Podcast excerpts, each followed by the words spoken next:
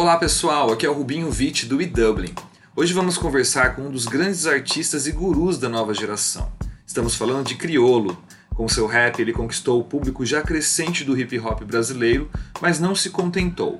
Seguiu por outras avenidas musicais, entre o samba e o pop, e até o repertório do eterno Tim Maia foi parar na pauta de sua carreira. Agora ele fez um resumo de tudo o que cantou para levar em mais uma turnê europeia Boca de Lobo, que dessa vez passa por Dublin, na Irlanda, no dia 8 de setembro, na Button Factory. Ele se apresenta com o DJ Dandan e três multi-instrumentistas no palco: Bruno Buarque, Dudinha e Daniel Ganjaman. O Dublin conversou com o Criolo, que provou que existe sim amor, não só em SP, mas no Brasil inteiro. Não existe amor em SP, labirinto místico onde os grafites gritam.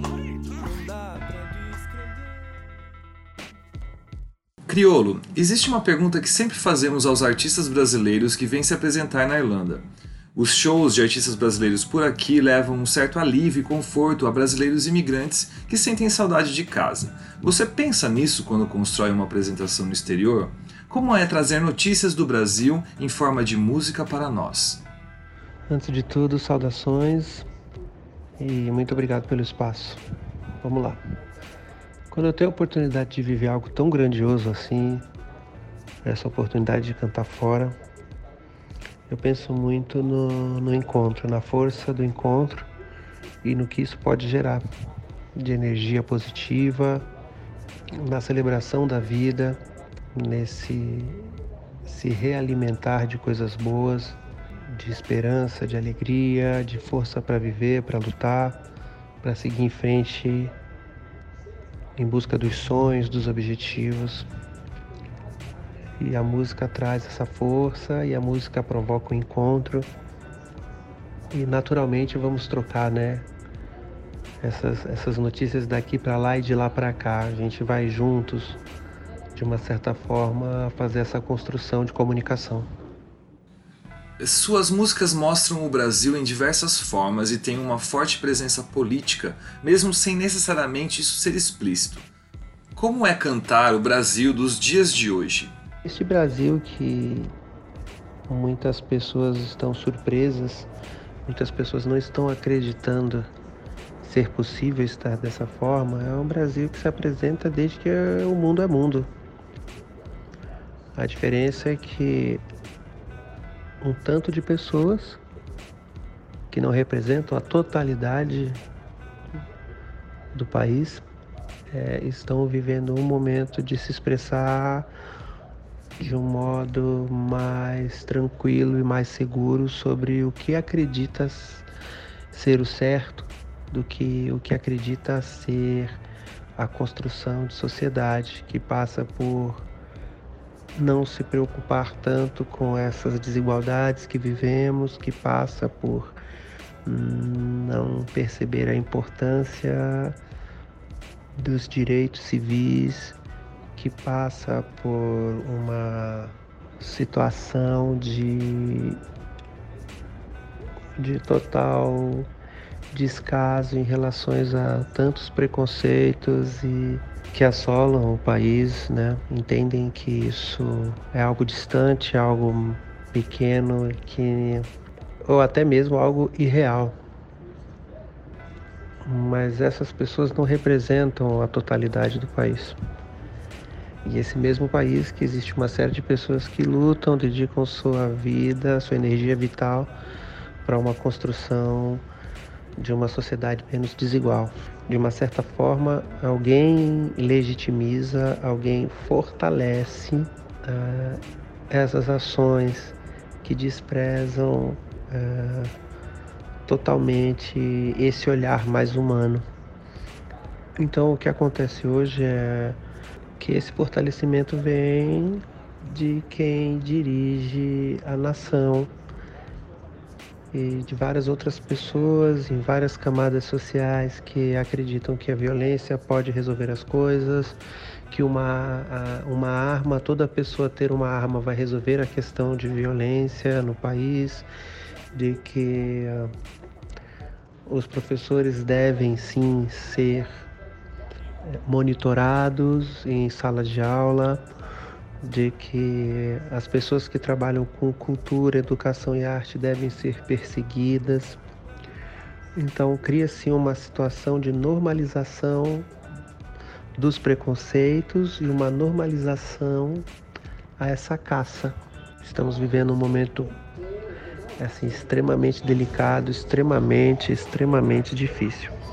E cantar é uma honra muito grande, é uma dádiva, é um presente que se recebe para expressar seu olhar, expressar uh, não apenas as, as alegrias, mas as indignações e levar né, essa construção de boas energias, esse fortalecimento de, de que é possível sim é, e de que é, é não apenas possível, mas de que é necessário, extremamente necessário é, contribuir com esse bom, como posso dizer, é necessário e é extremamente positivo continuar construindo ações para diálogo.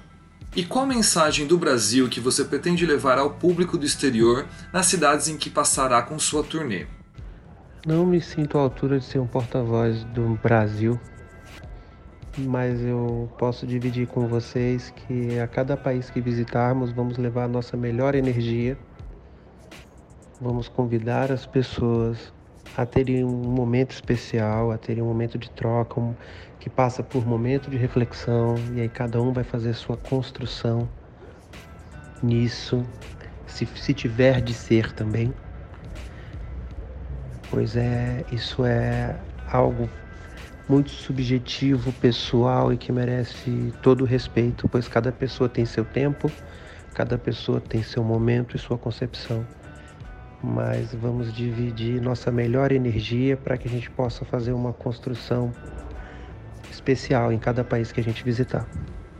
Muitos brasileiros saem do Brasil e vêm morar no exterior como uma forma de tentar uma vida melhor. Muitos se sentem mais seguros, como é o caso da comunidade LGBTQ, fortemente presente entre os brasileiros na Irlanda. Você tem feito um trabalho levando em consideração essa comunidade, como é o caso da recente música Etérea, como essa questão apareceu mais forte no seu trabalho? Falar sobre a valorização da vida está acima de tudo. E pessoas no meu país estão sendo assassinadas pela cor de sua pele, estão sendo assassinadas por como expressam sua fé através de sua religião. E pessoas estão sendo assassinadas porque naturalmente tem o seu modo especial de expressar amor. E a música rap veio para mim com 11 anos de idade, me apresentando que é possível conversarmos através da música sobre aquilo que nos magoa, aquilo que nos fere, aquilo que nos incomoda. então não seria diferente. A canção etérea, ela vem propor à sociedade um, um momento de reflexão, mesmo que tardio, mas aí necessário e que será recebido do, da maneira mais calorosa possível, mas que exista, que possa existir esse momento de reflexão, porque esses assassinatos eles têm que parar. Nós não aguentamos mais. O rapper Emicida, assim como você, também colocou os LGBTs de forma muito presente em Amarelo, com Pablo Vittar e Majur.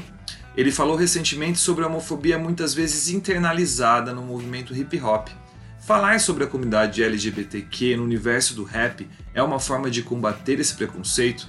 Como você vê essa questão? Os preconceitos, eles têm um jeito de se se esconder, tem um jeito de criar mecanismo de naturalização das ações, das situações, permeando o cotidiano, construindo cultura.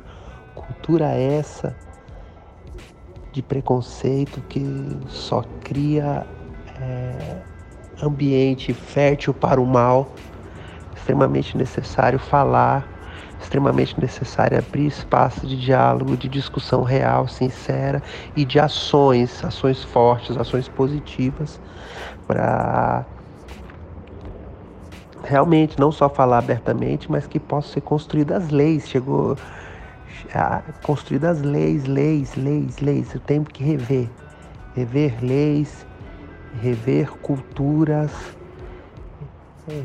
rever a sociedade num todo. Isso aí, vidas estão sendo exterminadas, vidas estão sendo tomadas, ceifadas. E isso não pode acontecer mais. A comunidade brasileira na Irlanda também é heterogênea. Existem brasileiros de toda parte do país convivendo juntos. É como se um mini Brasil existisse em um país estrangeiro. E como reflexo do nosso país, vêm as acirradas opiniões políticas e sociais que se diferem. Você tem dito que quer combater o ódio com a música. Como fazer isso? A arte tem o poder de criar um ambiente extremamente positivo para a construção de diálogo. A arte tem o poder de criar essas pontes invisíveis tão especiais que nenhuma outra expressão consegue. A arte faz esse milagre acontecer e que possamos viver, que possamos celebrar esse momento tão especial e que a urgência existe sim uma urgência de uma construção coletiva, porque essa onda de ódio que assola o planeta, ela, ela apresenta o, os danos, ela apresenta números sombrios, números de guerra. Os assassinatos acontecem em série e são em massa. É, quando nós chegamos nesse lugar de compreender que as ações humanitárias estão acima de qualquer coisa, que a vida humana ela está acima e deve ser preservada, é, quando a gente alcança esse passo tão primordial, todas as outras coisas vêm junto, pois não adianta. Vivemos em sociedade, vamos coexistir, mas que a gente procure um ambiente de coexistir de modo mais saudável porque do jeito que tá, não vai sobrar ninguém de nenhum dos lados para contar a história. Porque quando o mal toma conta de um lugar, todos sofrem. E sua carreira começou com o rap, mas já passou por outras avenidas musicais, do MPB ao samba e agora com o eletrônico. Você pretende cada vez mais ser essa mistura? Música, né? Música mudou minha vida, música mudou a vida da minha família. De verdade, viu, gente? Falando aqui de verdade. Com 11 anos de idade comecei a fazer os primeiros versinhos. Aos 13 anos de idade pedi para cantar. Não era um evento comum, era um evento o evento era o seguinte, gente, vou descrever para vocês. Era um dia de doação de roupa e de comida no bairro. E o dono do galpão, que fazia parte de uma associação de moradores do bairro, que liberou esse espaço para a gente, para não ser um momento tão triste, ninguém ficar para baixo. Ele tinha uma equipe de som e ele ligou o som. Falou que ia ligar o som, disse a minha mãe que ia ligar o som. E nisso eu pedi para cantar duas músicas. Eu não parei mais. Não parei mais de cantar, mudou minha vida. Isso é uma coisa que, meu pai do céu, nem sei como seria minha vida sem a música. E viver essas tantas expressões, né? esses tantos jeitos de pensar música, respirar música tem sido muito gratificante. Ai, gente. Que essa energia de, de gratidão, de alegria, de força para viver, de força para lutar, de força para resistir, inunde o coração de todas as pessoas por aqui, por aí onde vocês estão e quem quer que leia esse documento nosso, porque essa entrevista e todas as entrevistas são documentos importantes, pois, pois aqui deixamos impresso uma fração de nossas ideias e nossas emoções, mas que essa boa energia possa, possa inundar o coração de todo mundo. Um abraço, gente, e bora pro show, hein? Chama todo mundo, que vai ser demais esse encontro.